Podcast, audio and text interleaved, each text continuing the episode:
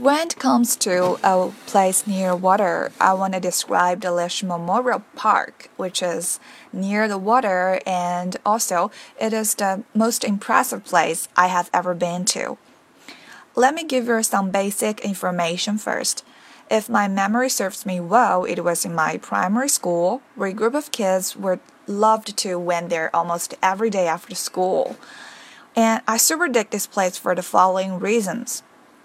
To begin with, it really has a great appearance. Seen from a distance, uh, you can see a tons of trees were standing around the pond, which were willows and maples. Besides, there were all kinds of uh, colorful flowers. The, the different colors of lettuce were laying in the pond, and um, many roses were blooming offshores. And secondly, people can participate in different kinds of uh, activities. For the seniors, they playing Tai Chi and uh, playing chess. For the kids, they were flying kites and chasing with each other.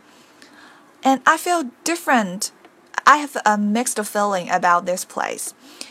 On one hand, I'm so glad I was born in this beautiful place. But on the other hand, I feel it is a huge pity because the places like this were, are so rare.